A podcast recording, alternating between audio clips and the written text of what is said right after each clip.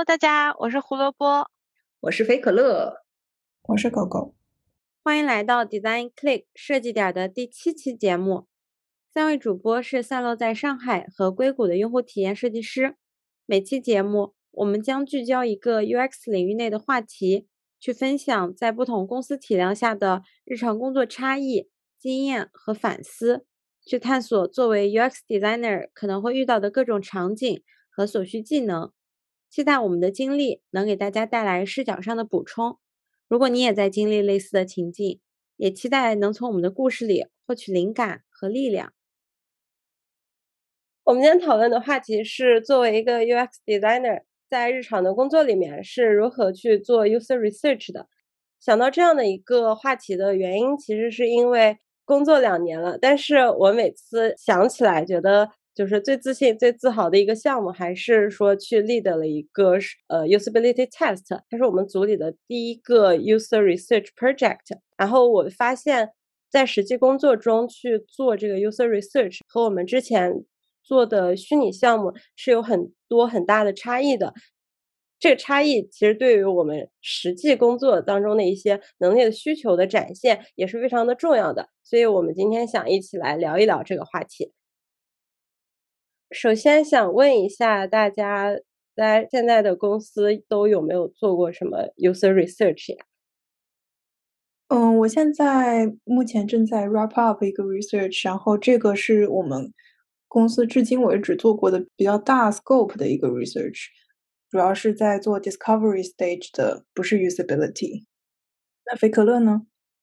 因为我们是初创嘛，然后用户比较少。但是同时，这个用户距离就比较近，所以我们更多就是跟用户去一对一的聊天，然后来通来这样收集用户的反馈和痛点，产品部门的内部，然后再进行来进一步的分析，这样，所以就是没有系统的，就是说成型的这一段时间都在做 research，更多的就是比较零碎的把它嵌在了每一个跟 customer 的 weekly meeting 上。哎，但是你们两个之前都提到过写 persona。那你们的 persona 是怎么来的呀？我不知道我这算不算特殊，就是我们的 co-founder 在这个领域里面已经有很多年的工作经验了，所以基本上是按照他给我的反馈，先有了第一手的 persona，然后再去根据用户每一次的具体做到某一个 feature，然后还有这一个 feature 本身的 persona 是这样。我们的话，可能我觉得 persona 里面其实很多数据也是。不用通过特定的 user research 去得到的，比如说我们的 consumer 的 persona 会有很多，比如说消费者的数据，然后年龄啊、分布啊，呃，好像没有年龄数据，但是类似于地理位置啊、年龄这些数据都是由 data 部门来的。那那我们是不是其实前期的这种，比如建立 persona，然后竞品分析这类，呃，我们日常工作里其实都不太做啊？嗯，竞品做。就是像竞品啊，然后 persona 这些，更多的是我会跟 PM 完成的。然后我们的 P，因为公司比较小，我们 PM 同时也是和客户去接洽的这样的一个人，所以他相当于把客户的这些。Behavior 相关的或者他的这些 feedback 会整合给我，然后我会去做第一步的，比如说 persona user journey map 这些。然后如果有什么我觉得不够的、缺少的，我再去跟他说，然后他再去每周的 weekly meeting 再去跟用户那边去收集进一步的信息。然后竞品这些也是 PM drive，然后我这边是相当于从产品和设计的角度帮他去分析，这样。哎，那这样听起来，虽然我们公司的体量不一样，但是我觉得我们做 research 的形式跟你们都还蛮类似的。就比如说前期的部分，像狗狗说他们公司是 data 那边去做，我们这边也是，呃，要么专门的 researcher 团队去做，也是直接给到的信息。然后实际用户的一些反馈，主要的来源还是 PM，也不是直接用户给到我的。对我上一个也是个 to B 的公司，然后。也不是设计师直接去跟客户接洽的，然后我们是 customer success，就是和销售那边去跟客户接触。之后我们和我们的 customer service 和 sales 有 weekly 的 meeting，然后来就是 learn from user。我觉得这方面 to B 的公司和 to C 的公司还是很不一样的感觉。感觉 to B 的公司都是可能早期就完全是 client base。Client 提需求影响很大，scale 了之后，感觉更像是跟 customer success 那边去得到。虽然可能没有针对某一个特定的 client 影响力这么大了，但好像还是从 client 那儿来的。那比如说我们有 to B to C 的部分，to C 的部分其实还有用很多，比如说像尼尔森之类的一些比较大的 research 公司的数据，然后让他们帮我们做整个我们的客户和整个整个美国的消费者群体画像有什么重合，有什么不一样，没有一个具体的 client 在那儿。那我们。大家还记得 之前做作品集的时候，research 是怎么做的吗？我觉得我在做虚拟项目的时候，research 做的还挺有意思的。比如说，我做过一个和电车相关的项目，我有找具体有电车的人去聊，就是聊这些话题，也有打电话去跟他们聊，你们在开电车去长途旅行有什么痛点之类的，找了很多特斯拉车主。我还去了特斯拉店里试驾，跟销售聊。我还去那小红书上看很多。我觉得小红书其实是针对一个华人群体一个非常好的一个 research 的方法，因为他们上面发帖的那个 effort 特别小，所以很多人愿意去分享自己的痛点和感受。然后我有在他们那个帖子底下留言，问他们能不能再聊一聊之类的。然后还有一个做了过一个智能家居的项目。我有专门去 Reddit，就是一个美国的社交媒体上面去 recruit 人，然后聊到了两个其实真的是很有意思的 user。一个 user 非常 hardcore，他住在美国一个非常非常郊区的地方，然后自己搭建了一整套水电网系统，他都不接入那个公共的系统。然后他跟我分享了很多他怎么用智能家居的，我觉得那个特别有意思。这样听起来，其实我们在。无论是虚拟项目还是在实际工作当中使用的这种 research 的方法和这个流程，共同点还是很多的。然后整体的一个步骤还是蛮类似的。一般情况下的话，research 它会分为，比如前期我们要怎么样去选择一个合适的 research 方法嘛，然后中期就是具体的去执行，去 recruit 用户，去进行访谈或者测试，以及后期我们把得到的所有数据进行分析和总结。要不我们就从这三个阶段分别具体聊一聊，从 research 前期的立项开始吧。我对立项的理解就是说，提出一个好的 research 的问题，是这样吗？嗯，为什么要做这个 research？我其实对这个事情我一直很很有困惑，因为就像刚才我跟你们分享的，我觉得我在那个虚拟项目的时候做的 research。非常有意思，跟很有意思的人聊了，然后也好像看到了很多话题，但是最后呈现在我的作品集里面，或者对于我的设计决策到底有多大的影响，我觉得这是很不好说的一件事情。所以我就觉得我到现在都没有学会如何去问一个很好的 research 的问题。对于虚拟项目的我的理解是，你早期你是在不停的探索你想要解决的问题，然后你会问出来很多问题。它大而泛，它没有针对某一个问题去解决，就导致整个作品集不是一步一步深入，所以可能这就是我的困惑。可能是我因为在做虚拟项目的时候，research 进行的太早期了，当时我还没有具体的我想做什么，还没有到设计的程度，所以很导致了很多 research 的成果都是在作品集上属于无用功吧。哎，那我有有好奇，是你刚才说。最先开始可能想做的题目是大而泛，然后这个时候已经开始做用户调研了，是吗？嗯，那你的用户调研有帮助你把你大而泛的题目这个范围缩小一点吗？就也相当于在 redefine the problem。对，我觉得有。其实就是说，我觉得通过这些 research 帮我找到了一个很好的产品的切入点吧，针对这个用户痛点的切入点，但是。当我发现了这个痛点和决定把我的作品集的项目针对这个痛点去做设计了之后，我没有进行一些更多的 research，所以对这个痛点的理解深度，我觉得是不够的。明白了。其实我觉得，但前期的这个调研是有用的，只是可能缺少了发现了这个具体的痛点之后的那个 follow up 的 research。对，但是在作品集上，你知道时间成本其实也是个很大的成本，你。很难会不停的做 research 吧？对对对，但真实工作中就是调研也会迭代嘛，就是会根据不同的产品的进度，然后去会去向用户问不同的问题，然后用会用不同的方式去做 research。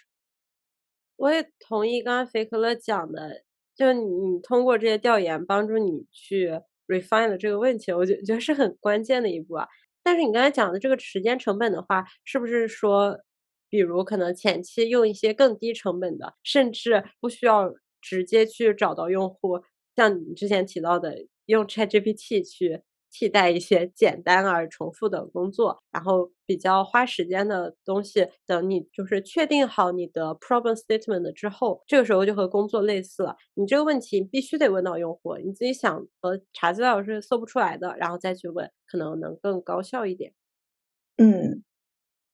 我工作之后的经历到现在可以总结为是这样。不管是我们现在是说产品为零，我们要做一个新的 feature，还是说对于既有的 feature 做一个 improvement，应该不会说在没有任何准备或者准备比较浅的情况下就开始去接接触我们的用户。一般情况是我们各个部门的 stakeholder 会在一起，我们有一些 assumption，大概的会用我们目前的经验，或者说对于一些的 common practice，有一个大概的这个框架了。但是一定会有一些细节上是我们拿不准，然后内部觉得凭经验来看不一定就是能确定的部分，然后这个时候我们会去考虑去找用户，去了解更多细节上，这样的话就会问出更有针对性的问题。我觉得，嗯，同意。我觉得这个算是做虚拟项目和实际项目当中很大的一个区别，就是实际工作当中这个 research 不是你想做就能做的。就比如说，狗狗你刚才提到花很多时间去 Reddit 上 recruit 人，然后去找用户，那这些在工作里面都是需要花成本，这个成本包括钱和时间，所以，呃，如果要做一个项目的话，都是要经过排期的嘛，所以我觉得在工作里还蛮多这种结果导向的，就是我现在需要得到怎样的一个结果，然后。比如说设计师，然后 PM，中间真的是讨论不出一个结果的。这个时候，可能我们会意识到，现在我们需要去做一个 research 才能完成这件事情了。嗯，对。关于你说前期，就是说我们有一个疑问，然后需要做 research，然后工作中我经常更多遇见的情况还是，确实我和 PM 都认为这一块需要通过用户来验证我们的猜测。但是，因为就像刚才胡胡说的，就是在消耗公司的资源嘛，所以如果说这个困惑并不是那么的 release blocker，就是它不会不是那么的决定说这个 feature 成败的那种关键的部分，那我们可能会放到下一个季度，或者或者换放到下一个 cycle 再去做更多细致的 research。我有一个问题哦，你们说有一个困惑。具体的困惑无法得到结论的时候，是比如说是一个 feature 用户需不需要，还是说一个设计的这个 layout 哪一个更好？怎么样具体的问题呢？你能不能举个例子？更多的是后一种。对于前一个你说这个 feature 需不需要，多的是销售或者是甚至 CEO 他们去跟客户聊的时候，就会了解到客户的需求，或者甚至发现。客户更愿意不选我们的产品而选竞品的原因是什么？然后正好恰恰会发现说是某一个需 feature 缺失了，所以说才没有达成我们最后这个合同签订。多个可能潜在的客户和已有的客户都是这么说的时候，我们就认为说这个 feature 在市场上至少是有需求的，而且甚至可能会。左右我们接下来再引入新客户的这样的一个关键原原因，这样我们就会把它从 roadmap 里面提到可能更高的含 priority 的这样一个位置。我的答案也是后一个，就因为前者的话，project manager 和 product manager 他们已经决定讨论过，比如说他们可能是收到了一些用户的反馈，或者说像我们做 to B 的，直接有一个大客户去非常 strong 的。表达，哎，我就需要这个需求，你一定要把它给我做出来。然后他们就决定好这个功能一定是需要的。哎，我觉得好像听下来，我们其实还是有一点区别。可能就是因为我们做 to C 端的东西，或者我们公司的 designer 跟 PM 的。关系特别紧密，感觉我和一个 PM 在聊的时候，我们在讨论一个 consumer portal，他希望我能去做一些 research，包括但不仅限于竞品，然后可能会去做一些简单的 survey，问我们的用户有一些 feature，他们是不是在意？可能是我的 manager 在公司建立的形象比较。就是在 product team 的 impact 比较大，所以他们希望更早在 feature 的部分就开始将让 designer 进入讨论吧。或者说，是不是有一部分是你们 to C，你们主要的客户来源于更广大的 customer 的原因？我觉得有可能，就是 to C 端可能设计和 feature 本身有点难以分、难以区分开，或者就是需要更多人的讨论。去决定一件事，而因为我们没有一个具体的 client 告诉我们什么什么功能他们是需要的。这么说来的话，其实我们公司最近开始让我介入的一件事情，跟你说的比较像，就是我的我的老板会把每周他跟客户的会议记录拿给我看，然后他甚至会把一些需要我着重看的东西直接 assign 给我，就是这样的话。里面我看到的有刚才我们说过的情况，就是直接用户就说我要这个 feature，那那很简单，给他做就好了。还有一些就是他提出了他的一些痛点，就是他的一些现在他也不知道该怎么办，但他觉得就是是个问题。然后这个时候我和 PM 和我的 tech lead 就会开始去一起去解读，说他其实想要的一个什么，就是有点像之前福特公司的那举过的一个例子，可能用户说的是我的需求是要一匹快马。然后，如果你就给他匹快马，其实没有完全 get 到他的意思。他其实的目的是为了快速的从 A 点到 B 点。那么这时候，其实我们要是 get 到他这个目的的话，给他一辆更快的汽车，其实会更能帮助他解解决他这个问题。就这个过程是我觉得就是整个调研或者按前期工作的时候比较有意思的，可以去分析，然后去剖析我们真正用户想要的是什么，然后它的原因是什么。就菲可乐，你刚才举的那个例子。我之前也经常给我的 PM 去举，首先要去确认一下他们表达出来的这个需求是不是他们真实的一个需求。那不是这个福特的例子，是另一个类似的例子，然后去给他证明说我们需要由我来立的做一些额外的 user research 的必要性。那这样的话，狗狗你们公司其实还都是 PM 会主动希望你去做这件事情吗？这个氛围好好，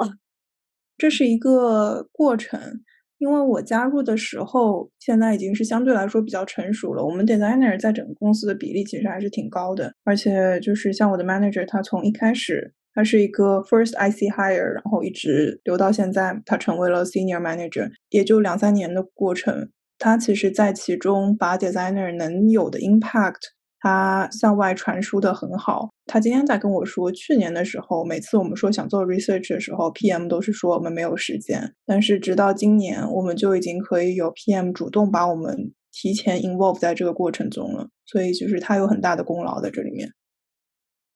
啊，那这个经验我很好奇，你可以具体说一说吗？你的 manager 是怎么去说服 PM 达到这样的一个影响力？我能分享的是，我加入之后看到的他组织的几场 workshop，但在之前他肯定还有其他努力，包括建立他个人的值得信任的程度，这些我都没有看到，所以我就可以说一下，比如说我们有两次 offsite，因为我们是个 remote 公司嘛，然后 offsite 聚集在一起的机会很少，然后当时他就去 push 是 product team 和 company wide team。嗯，比如说组织一个 persona workshop，然后给大家普及什么是 persona，设计了很多很有意思的活动，让让大家一起参与进来。还有比如说 research workshop，先跟他讲一讲什么是 user research，然后什么是一个好的问题，什么是一个不好的问题，先去科普一些这些事儿。然后呢，就让大家拿 sticky notes 一起去写，你们现在有什么关于 user 的问题。把这些问题都收集在一起之后，就成为了我们现在这个我现在正在进行的这个 research 的 focus。我觉得这个事情就是你先让大家一起参与进来，那他们就知道有这么一件事情在发生，他们也知道他们也做出了贡献。就比如说我们去 present 我们的 research 的时候，他们就知道哦，这个问题是我问的，让大家看到，让大家参与，然后再给大家反馈吧。我觉得是，我大概用了。半年到一年的时间吧，然后把公司原本可能对于用户调研这一块不是很重视，或者说他们有一些误区，然后慢慢的呼吁到现在，就是开始让设计提早介入到跟用户去接触的这样一个状态。就是我干了一些什么事情呢？就是首先最先开始，我的一个大的阻碍是高层会觉得说，他们确实有在和呃，不管是现有的用户还是潜在的用户，都有在沟通。那么这已经是在听用户的反馈了。为什么设计这边你一直说，呃，我们是没有做用户调研的？那么，首先我要做的是让用户、让公司的高层、我的老板们意识到，说他们做的这件事情的缺点在哪里。所以我尝试着去不断的去问，说他们给到我的这些用户所谓的反馈，再往下问一个 why，直到问到说问题不够全面，这是让他们知道的一个方面。然后另外一个方面是。我在公司发现，特别是在迭代速度很快的前提下，其实用户调研他们会更确实是在前期没有那么的重视。如果说设计这边一味的只是去呼吁说我要去做用户调研，其实会容易被忽略掉，特别是。初创公司的话，他会更倾向说快速的先把这件事情做出来，然后再去拿用户反馈，而不是说我们还没有一个初步结论的时候就开始去去找用户要反馈，这样会使得我们的迭代速度会变慢。所以其实我是先等到我们第一波出品，然后都散出去之后，公司的方向开始渐渐偏到说可以去改进、improve 一些已有的 feature 的时候，然后我开始向他们表示说，现在目前的 design process 有什么问题。以我站在同时 lead 呃 tech lead，然后还有 QA，还有各种 PM 这些各个部门中间的这样的一个角色，我向我们我的老板。讲述了说，即使以同样的一个问题，然后你们都以为说听过了用户的反馈，但是其实上的你们的观点是有呃，我们各自的剖析都是不一样的。但是因为我们缺少分析的这样的一个过程，使得我们以为在这件事情达成了共识，然后就开始 move on 到下面的这些迭代里边，所以才会产生。如下的这些问题，这样渐渐的话，可能我的老板就开始意识到说，现其实是缺少一个用户调研，或者缺少一个内部对于用户这边 align 的一个情况，然后才开始让我更多的去关注到跟客户，甚至现在开始已经直接让我去跟客户去 present 一些我们的设计，然后直接拿他们的反馈。嗯，你们俩提到的点我都特别同意。我想补充的一个，自己当时去说服呃组里的。PM 做这个 research 的一个方法，因为刚才有提到，我们组里之前是从来没有做过 user research 的，和这个狗狗类似的一个情况，组里大家也不知道 research 究竟是什么，要怎么去做，所以一个是说去告诉他们这个 research 方法是什么，然后另一个我觉得比较实用的内容是去。给他们提供一个明确需要花费的时间和 effort 的一个计划，就跟他们说这件事情其实不需要花费你特别多的时间，但是你们可以得到怎样怎样的一个结果。PM 他也有自己的一个判断依据嘛？可能如果这个时候开发压力特别大，他不会把这件事情排进来。但是如果说他这段时间有一些空闲了，然后他觉得，哎，那你上次提到的这个提议，好像我们不需要花特别大的一个成本，但是你提出来的收益这个预期，我还是挺想去获取、尝试一下的。那 research 的提议还蛮容易被接受的。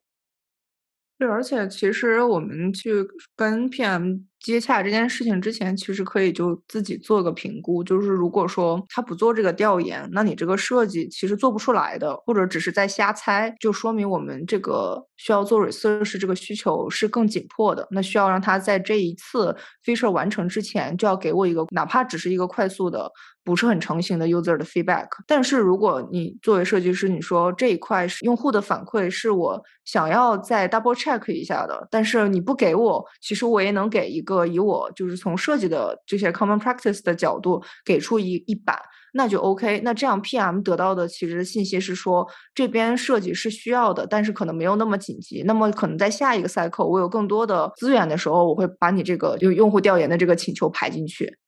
嗯，是的，我记得你之前还有提到过说，比如在不同的开发周期或者说迭代进度、产品阶段，可能用的 research 方法不一样嘛。那这个我觉得其实也是呼应到你前面说的这一点。如果在一个开发周期比较紧张的这个节奏，我自己之前有做过的一个非常非常简易版的测试的方法，是直接去找 QA 去测一些环节。这个环节当然是非常小的一些 feature，比如说简单到我这个 button 叫这个名称是不是用户能够快速理解并且接受的，这样做这件事情它的成本就很低，然后速度也很快。嗯，对，内内部调研这个事儿确实是我们一直长期都有在做的，因为。就是内部员工去解释说这个产品是怎么回事儿，这些背景就不用解释了，基本上，所以说上手他们会很快，而且比较适合做一些，就像你说比较小的 scope 的 usability testing 啊，cognitive walkthrough 这种事情，对于他们来讲，给我们的这些反馈也其实就已经够用了。对，我也有个问题，说起这个内部测试，因为今天早上我还在跟我 manager 聊如何让。就是我们这次的 research 花了特别特别的长的时间，因为 scope 太大了。然后我们下一步打算让这个东西 sustainable，就是想把它变得 scope 小一点。然后我们在讨论如何降低成本去做一次 research。然后我提到了内部测试这件事情，然后他跟我分享了一个他的某个朋友的一个很在一个很有名的聊天软件公司做了一个内部测试，他们想要 launch 一个 AI chatbot 的 feature，然后在内部测试的时候。大家都特别特别喜欢这个 feature，然后他们就花了很多钱去做这个项目。最近他们 launch 这个 feature 之后，实际用户特别讨厌，他们的公司的股价也因此大跌，因为他们公司的体量特别大嘛。然后我在想到底什么样的事情适合去用这样的 dirty and quick 的方式去 test，什么样的问题不太适合这么做呢？我觉得有一个特别明显的点是得看你的这个用户画像是不是 match。对，我也想说这。一个是胡胡说的，就是如果你公司内部你要 test 的这个人和你们的 persona 比较 match，那你就可以 test 的再细一点，更甚至跟他要 behavior 上这些反馈。然后另外一个我经常会找公司要的反馈是 in general 的，你觉得这东西好不好用？不是说具体你作为一个我们的 target user 角度来讲，而是说 in general 你觉得这个东西好看吗？或者说这种跳转你觉得舒服吗？对，就是非常非常泛泛的这种 high level 的东西。然后我就觉得去再去找客户也是大可不必，只要是一个正常的在用软件的人就 OK。那我会找内部用户。我们现在还有一个做法是是去找公司合作的各种的顾问，那他们是这个。打引号的代表了这个领域里面所有 target user 的一个集大成者，就他可以更多的知道说大部分的 majority 的这些用户他想要什么，然后喜欢什么，痛点是什么，然后用这个顾问来帮他们说话。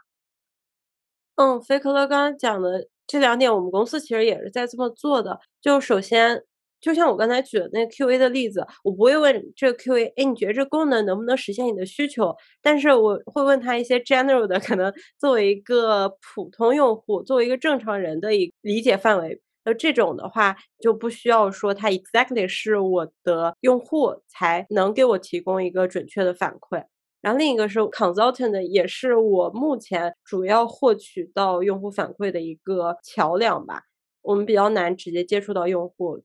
比较多的反馈也是从 consultant 那里来的，这我还挺惊讶的，因为我听起来胡胡你的就是你们公司的用户调研的方式和我们比较像，但是我们的体量是两个极端。就我一直以为稍微大一点的公司，因为资源比较多，然后迭代周期也相对来说会长一点，还会有更多的资源去找真实的用户，或者从历史的数据里面去找一些依据，而不是直接去找 consult 或者找内部用员工来测试。嗯，因为这个是从产品特性和不同部门的一些原因造成的。因为我知道有一些我们公司比较老、比较传统，然后特别赚钱的产品，然后他们有很多国内的客户。我之前有听他们讲过，他们会去直接去国内客户那里做实地的调研。但是我们这个产品它还相对而言比较新吧，是一四年，还没到十年。好像也不行了，但是他反正刚刚有国内的客户，他主要的客户群体还是在美国和德国，所以我们主要 access 用户的方式还是写邮件，最多就是约他们开个会。狗狗，那你觉得这个有回答到你对成本的这个困惑吗？嗯，这个我们讨论是如何在调研对象上节约一些成本。你们有什么在 scope 上，就是在研究问题上降低成本的方法吗？你是想问说我们在用户调研的时候怎么去定整个这一个单独的 research 的 scope 是吗？In order to 节节约成本。嗯，可以补充，还有一个补充一点是说。刚才不是提到说，取决于从设计的这一块 research，我要的有多紧急。那对于不紧急，但是最好做一下 user research 这种情况，我渐渐发现很有可能可以把它和后面的类似这种情况掺到一起，整合在一起，然后集中去问客户，这样可以更有效的去利用那一次 weekly 的 meeting。或者说，就是如果真的就是太复杂的，我们就是感觉这一个。想做 research 的目的有点太多太泛了，这样其实受采访者他也会很懵，就是你好像好像在问我好几个问题。那我们会拆成几个 session 来问。节约成本的话，除了说我们去雇人这个成本之外，其实另外也也要考虑的是你单次的那个 session 你的性价比。如果说我可以最大化的把所有我想问的问题，那边受访者可以回答的问题也是最大的话，那当然好。所以就是还是我们就是可能内部我们也要说我们要评估一下。因为我之前做过一个就是反面例子，就是我刚来公司的时候，老板比较支持我，他说你想做用呃用户调研可以啊，就是我们买了 user testing 还是 user brain 这样类似于这样平台的一个会员，然后给了我一些就是券儿，我就可以去找这些所谓的 target user 去测。但是我做的不好的事情就是，我就把那个问题写的比较泛，就是我就 in general 想让他讲讲这好不好用啊，然后 scope 也定的很大，就对于用户来讲，需要给他更多的背景知识才能支持。是他做完这个，就但是就因为我没有给他足够的背景知识去帮他介绍，导致用户做的时候，我有看那个录屏嘛，用户也很懵。但是因为他毕竟就是已已经接受到这个任务了，他就得做完，所以其实就是为了完成这个测试而完成这个测试，所以得到那个 feedback 我也不好用，然后钱也花了。对，这个就是一个反例。这个例子有让我想起来特别特别好使的一个方法，就是做 pilot testing。你可以先找一个你觉得比较好去 access 到的用户，像我之前就是直接找的我们内部的同事去做了一个 pilot，然后发现我之前做的一版呃 usability test 要测的内容有点太多了，这个问题超时了，一个小时之内做不完。就虽然说这个 pilot testing 的。嗯，用户他不是百分百我需要的，但是我我当时也是把这次测试给了他一个权重，好像给了个零点二五吧，也就不是特别重要，但是也作为一个参考。但是它其中得到的整个时间的这种性价比，然后还有对于我设计的一些完整度，我觉得修改的帮助是特别大的。那既然我们讲到了这个成本嘛。有没有说啊，我可能没有钱，或者我现在没有很多钱，怎么去比较低成本的完成个 user research？提过的我们就先带过，就是比如说找公司的内部的跟 target user 比较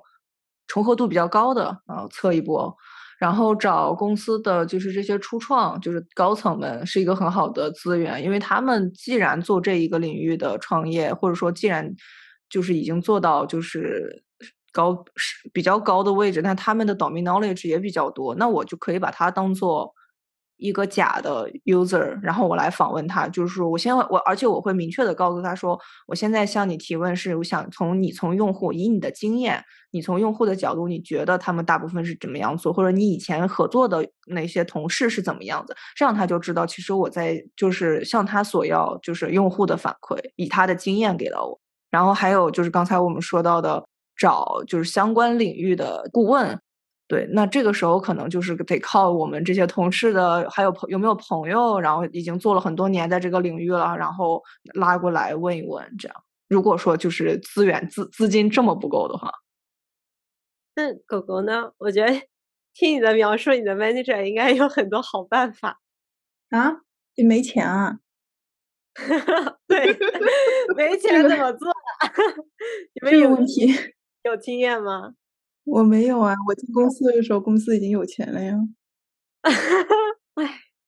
被酸到。之前听别的部门说，我们公司没钱的做法，本来是一个 participant 发五十块钱，现在连五十块钱都发不出来了。然后就去找公司要了一些纪念品，公司的书包啊、水杯啊，发给那些 participant，就很努力了。对啊，就发不出钱嘛，但是总得意思意思。没钱，没钱就别做了。主打一个没钱。就是老实讲，如果真的没钱的话，用公司应该不会把重点放在做 research 上，他应该会以他最大的就是 take your best guess，然后去做很多 feature，然后去找 perfect market fit，然后再去找投资，然后再去才会想着去做 research。你们为什么大公司也会有这种资金上的问题？就我真的蛮诧异的。我觉得大公司的没钱和小公司的没钱是两种没钱。哦，对不起，对。我我本来这个没钱的出发点是，因为你可能说服了别人，哎，你开始做这个项目，但是别人第一次不会给你这种 budget 的支持嘛，就不是整个公司没钱，是你做这次项目没钱。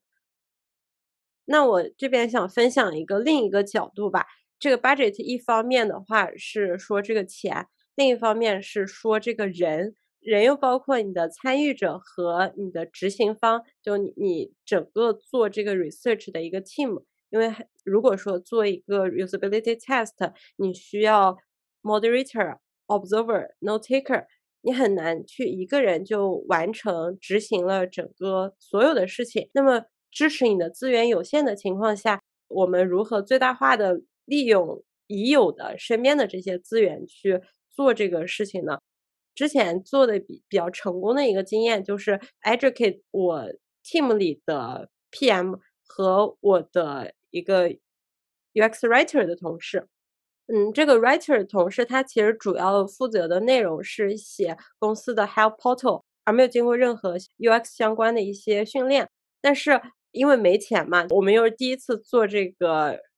我们 team 也没有专业的 researcher 来支持，所以我当时一方面是。跟 design team 申请，看有没有其他的 designer 来可以支持我这个项目，比如说帮我轮换去做 note taker。另一个方面是，就有点像狗狗之前介绍的，你去跟同事首先介绍一下这个研究方法它究竟是什么，怎么去做。然后如果说他们嗯积极的尝试之后，其实会发现还挺有意思的，可能对他日后的一些工作也是有帮助的。所以我当时是去 educate 了我的 PM 成为我的 observer，然后我这个 writer 同事成为我的 note taker，等于是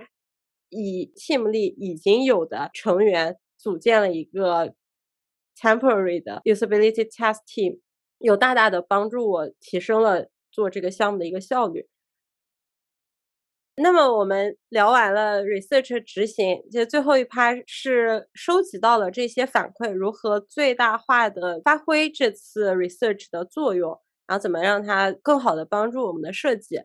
其实我觉得不太一样的点是，虚拟项目里面我们发现了什么问题的时候，很直观或者说很容易的一个点是，我就把它直接应用到设计上去了。但实际工作当中，我觉得比较大的一个限制就是我们的这个设计，它可能不一定是很快的就能被应用的。所以想要跟大家讨论看看，就是 research 了一波，对吧？然后收获到的这些反馈，我们要怎么使用？就如果说有一些反馈其实是有用的，但是没有办法立刻马上转化成 bug 或者转化成 design，我们要怎么做？大概有两个思路，第一个思路就是说，其实他的态度已经很明显了，他是一个想要的东西，或者它是一个痛点，但是具体的一些转化成 feature 的这个结论不是很清楚。那没关系，我们可以把它内部的我们来一波讨论，可能会对于 persona 有一个完善，然后可能对最主要的那个 user journey 有一个完善，然后或者说剖析的过程中发现，其实还是对用用户的一些细节上的 behavior 还有问题。那就产生了下一波、下一轮的 research，可以去向用户做一些 follow up 的一些提问。然后这个时候甚至还会发现，因为是 to B 的嘛，它是一个客户一个客户来的，所以如果是其中一个客户提出来这个问题，然后不是很确定是不是只有这一个客户有这个问题，还是说这一类客户都有这个问题，那又多出来一个 follow up 的 research，就是要去多问一问其他的客户是什么样的，甚至如果不行的话，还要去问相关的顾问，因为他们遇见的客户的种类更多。我对这个事情的看法是因为我觉得我们不同的地方是我们公司体量稍微再大一点，具体的分工也会更细嘛。比如说我们做 consumer facing 的东西，其实当你要推动一个产品的时候，你需要各个岗位的人的一起的努力，比如说 content marketing，还有 PM。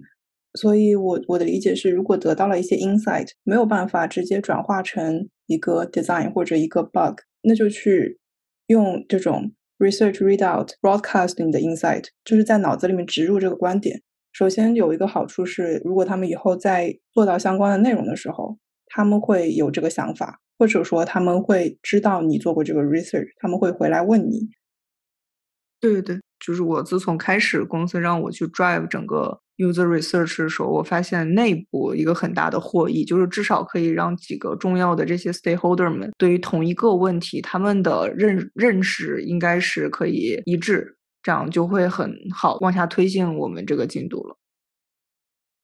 嗯，我也是觉得最大化发挥 user research 作用一个特别好的方式，就是把这个 research 的结果尽可能 impact 其他不同的 role。就除了说 design team 和 PM，甚至有时候让 development team 去意识到说，哎，这样好像有一个问题，然后用用户他之前提过什么的。然后我之前有做的一个做法是，我准备了好几版不同的 presentation，根据对应的 role 他们想听的内容，customize 每一版 presentation 的内容。比如说给 PM 就重点讲一下。从产品层面，然后用户最大的痛点是什么？然后他对于这个 feature 的一个满意度怎么样？如果说你下一次要再去写这个需求文档的时候，可能可以使用到的一些点，然后给 design team 的话，可能就重点介绍了一下这些方法。我们这个 research 的一个成果，也是给 design team 其他的人怎么说？又又像上次说的，有一个。打引号的立了一个人设，大家就会记住你还蛮会做 research 的。然后下次可能别人在需要做 research 的时候，也会来找你帮忙。给 development team 去做的时候，就重点讲了一下我们做这件事情得到了怎样的一个成果，然后可能花费了多少时间，让老板 review 的时候知道我们花费的时间，但是它是有效的嘛？你怎么去计算你花的时间和你投入的整个成本呢？我在做这个 project 的初期，我当时就列了一张表格，去描述了我们完成这一项 project 的所有要做的工作，以及做每一项工作大约需要的一个时间，具体到大概几个小时。就跟他说，我完成这件事情需要多少个小时，做那个事情需要多少个小时。因为对于这个排期而言，它不仅对应到 PM 的排期，它也对应到我工作的 effort 嘛。我的老板要评价，如果我做这个 project，我可能就没有时间去做其他的一些设计的内容了。所以不仅是评估了 PM 要的时间，然后我另一个 UX writer 同事要的时间，我也写了，我觉得我自己去做这个 project 需要花多少时间。所以你是评估了一下要参与进你这个调研的。各个人所需要花费的时间来作为一个成本的计算，对吗？对，是的。然后结果的话，当时就从两方面给的吧，一个是从设计上得到的这些 research finding，它怎么去帮助我们提升遇到的一些痛点或者说难点。然后另一个角度其实是从用户的维度，我们发现做完这次 usability test 有一个非常意外的惊喜是。在 research 之后，不仅 PM，然后还有 consultant，甚至一些用户都会更加乐于，也更频繁的去写邮件，表达他们对于这个产品设计的一些想法和看法。他们都对于去 improve 我们现在产品的 UI 有更加多的动力。这个也被我纳入到我们这次 research 的一个成果当中了。那狗狗刚才提这个问题的原因是？背景原因，就是因为我们现在做的 research，我觉得我都不敢看我到底花了多少时间。你是觉得太久了吗？就是太久了，我我现在还没有自信说这次的结果值得这么久的投入，但是我们看吧。你现在要做什么呀？我这个 research 大概就是做一个 discovery stage，然后因为我们有一些那个你说那个券儿要过期了，然后我们就做了巨多人，我做了二十个人，每个人六十分钟的这个 interview，然后录入结果和整个分析都花了很久很久，录入结果。大概花了我两天，可能三天，然后分析成果用了一整个礼拜，然后做 slides 可能用了半个礼拜到一个礼拜，还有早期设计这个确定问题设计 research 也用了一个礼拜多吧。我觉得这个 effort 真的很大。然后虽然说我们这个成果准备要给各种 PM，还有 BM 大组，还有去 marketing 那边都要去 present 一遍，但我。现在我还不确定说这个到底值不值这么大的投入。那你有跟你的 manager 或者就是 drive 组织这个人有聊过你的 concern 吗？就是说我们花这么大的一个精力做这个 research，想要达到的收益或者期待是什么？就是我在很早我就问过他，就是我觉得我们这 scope 定的太大了，我觉得不会有特别具体的 insight 的，然后也没有办法。展现在设计上或者怎么样，但他当时跟我解释说，我觉得我们之前是做过一些小的他 research，但这一次的这个不太一样，是推动我们下一个季度或者再下一个季度的的 research 的一个大的整体的。然后像那个 product team 的老大，他感觉想想要的 insight 也不是说具体到哪个 feature 要怎么做，哪个怎么 design，而是说要更大的一些 product focused insight。所以这个就变这么大了。我觉得我接下来 one on one，我可能会跟他更诚实的复盘一下这件事儿，想问他，他觉得这样值不值得？那以后我们应该怎么做更更高效一点吧？对，就是听上来是最后能转化成什么功能，其实是老板们也不知道的。就是他想探索一下市场，好像你跟我说过，是因为要做 to C 这一块，所以在做一个比较大的找方向的那种 research。嗯，狗狗，你可以追踪一下你们这最后这么大的 scope 的这么大的信息量，然后这么多的 feedback，然后最后你们都都是怎么去整合的？我还蛮好奇的。嗯，我花了很多精力在那个 slides 上，你要简化它，变成一些一句话的 take away，让大家记住，就是这样。即使你做了很多很多很多东西，你也不会去讲你到底做了什么，而是告诉大家一个结论。我就想问问，因为我们老板也是这么干的，就是他其实大量的去跟客户去聊，所以他那边的信息量蛮大的。但他就是给到我们就是一个 take away，就是一个 action item，或者就记一记一句话。但是我发现的问题就是，那其实相当于我们剩下的人全没有拿到一手的用户反馈，就信用户的信息已经被老板翻译过一遍了。然后这个时候就完全取决于老板对这件事情他的敏锐度是什么。然后有的时候他的敏锐度不太好的时候，就会导致我们就开始有分歧。我觉得我说的一句话总结这个事情，不是我个人的感受。比如说我自己录了十个、二十个的人的那个 log，但其实我后来发现，当你定量化了，比如说你去算某一个关键词它到底提了几遍，你要做 diagram 的时候，你会去统计到底提了几遍吗？你就发现，其实你自己的感受和真的定量化之后是不太一样的。所以有的时候，除了要 trust 你自己的直觉，但是也要去看一些客观的量化的东西。所以，如果说这个应给你的 take away，我要确保它是有用的，并且是客观的。其实我在背后干的工作还是挺大的。明白？那你是有就是类似于之前群里说，就是把这个会议录下来，然后做一些。analysis 之类的东西吗？比如说，我们我们做了六十分钟的那个 interview，然后有那就有一个 Excel 表格，每一个问题有的是定量问题，有的是定性问题，你全部会把它翻译一遍，把它们全部录进去。定量的就去算算数，去看有没有 correlation，有没有平均，有没有那个方差，你就能看出点问题。定性问题的话。你就可以做 Affinity Map，你也可以去，比如说做 Word Cloud 去 summarize 这个事儿，然后就是要去做可视化，就反正每一个信息都是录进 Excel。我们有一个 raw data，我们是有 raw data 的，不是只有 takeaway，但是不会去 present 这个 raw data。那 Fake Log，你你刚才讲的这个，我有一个非常典型的反例，就是我们上次在做这次 usability test 的时候，设计上有一个做的不太好的地方。我把 edit 和 move 分成了两个 button，然后我当时有有一个任务是让用户去把这个 service 的 group 去修改一下。我们测的七个用户里有四个，还不是五个，都说我觉得这个 button 非常的 confuse，我觉得它应该被收集在 edit 里面。这个只是我们整场测试里的一个小环节啊。然后最后打分的时候，有很多人就是因为这一个小 button 去。给我扣掉了一分，还不是两分？我一共就让他从一到五打分。如果说我们这次整个 research 结果给个 priority 的话，它就是随手就能改掉的一个小 bug 嘛。但是它被提到的这个重要度，现在就等于被提到了 priority one 一样的东西。最后把这件事情翻译给老板听的是，用户对于小小的一个 button。也都非常重视，他们真的很重视用户体验。我把这件事转译了一下，因为我觉得这件事情它很好修，它对我们整个 research 真的没那么重要。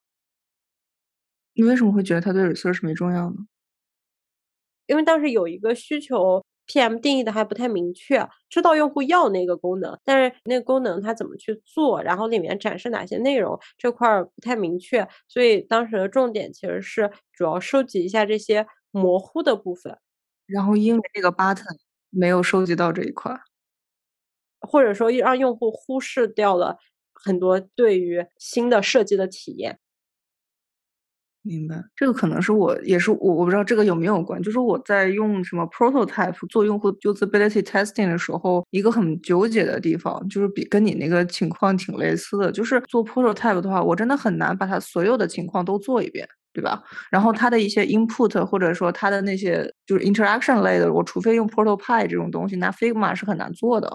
所以相当于我给他既定了一个我想让他完成的一个 path，就是如果有一些 button 我没有做 clickable 的，那它就是点不了。但实际的应用当中，用户就是会因为这个 button 能点，然后就导到了一个他没有想到的一个地方，然后他的这个 path 就被打断了，然后就回不来了。那这个就不是一个好的用户体验。但这种事情在调研里面我是遇不见的。你你让他们 think loud 啊！如果他们想点其他 button，你让他们说出来啊。就就只能通过这种方式吗？但这个方式，反正在我目前的经验里面还挺够用的，也挺有效的。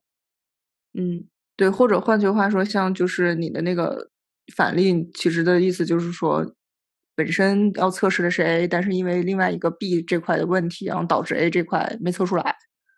对我之前其实是老板想让我测一个东西，然后我就拒绝了，就是两个 option A/B test，然后 A 的那个方案我们花了很长时间去做 iterate，所以它其实 visually 更好看一点，从功能上也更好用。但是 B 是一个我们新提出来的，我们也没花什么时间去上面做测试。然后如果这个情况下你马上去拿它做 A/B test 的话，很有可能更多用户是因为 B 长得不好看，或者说因为一些细节 UI 上不好用，所以说不选 B。所以这个这个结果其实没有那么大参考性。嗯，用户真的很直观的，你这东西好不好看，那他就选那个更好看的。最近在公司发现的还有一个问题是，很难是去改变这些 key stakeholder 们对于某一个用户反馈的观念，就是他们更多的感觉就是说，我认为用户反馈他的结论就是要做这个。那我们就做这个，给他这个不就好了吗？但实际上，我们设计师知道，其实用户你说他要，用户说他我要一匹快马，他其实的目的也不是非得要一个马。就这个剖析的过程，我就是很难在公司去去向他们说服他们。就你多问一些问题，或者是在 research 设计的过程中，想一想你想要的结论，把这个事情设计进去。你你有例子吗？比如说是这样的。我们做了一个 competitive analysis，在用户测试的时候，我们给了 Apple Care 还有我们的那个研保，就问他们，你说清不清晰设计的，然后你你喜不喜欢这个 plan 之类的。其实还挺意外的，就是说我们当时的 pre-assumption 是 Apple Care 的 brand 很大，那肯定大家会更喜欢它。但其实后来发现，其实 Apple Care 这部分做的设计的不是很好，很不清晰，导致大家对这个它的 value 就认为很低，然后反而我们的更高了。那在打分的时候，我们问过两个问题，第一个问题是你这个 clarity 一到五打分，你的 preference 一到五打分。但我们后来又问了一个问题，这三个 plan 里面你最喜欢哪一个？或者你觉得最清晰的是哪一个？你觉得最 valuable 的是哪一个？那看起来这两个问题是重复的，对吧？但我们需要得到的结论是，brand 没有那么大的影响力，而是这个 plan 你写的清不清晰，你的看上去的价值高不高，对用户的 preference 更有价值。那这时候我就会用我们最后一个问到的问题：你在这三个里面选一个，你会选什么？这个趋势就显得很明显。但前面那个 rating 的时候，其实四点三和四点零区区别也不是很大，不值得 support 这个结论。而且他们后来也提到了关于 clarity 的这件事情，那我就会用那个三选一的数据，然后再加上定性的回答去 support 我的结论。我懂了，你这个例子给的好好，就是说。用户调研不是要大概猜一下他可能会一系列的问题，然后这个解读可能要设计一个其他的问题，一个 follow up 的问题去佐证它，就是类似你说的，如果给的 rating 两个都差不多的话，我们要再多加一个什么样的问题可以区分一下这个 rating？对，这就涉及到你的 research method 是什么，就是会有很多想不到的结果。你要选择一个更合适的 method，放在我这个例子上可能是多了一个问题，但如果到其他的，会有很大影响的。就是 research design 确实是一个很需要 professional researcher 的事儿。对于做 research，大家还有没有什么想要总结的吗？听下来，其实不管是在大公司还是小公司，其实你去做这个 research，都是需要向 PM 去呼吁这件事情的。我不知道说“呼吁”这个词，呃，合不合适？有点像是说，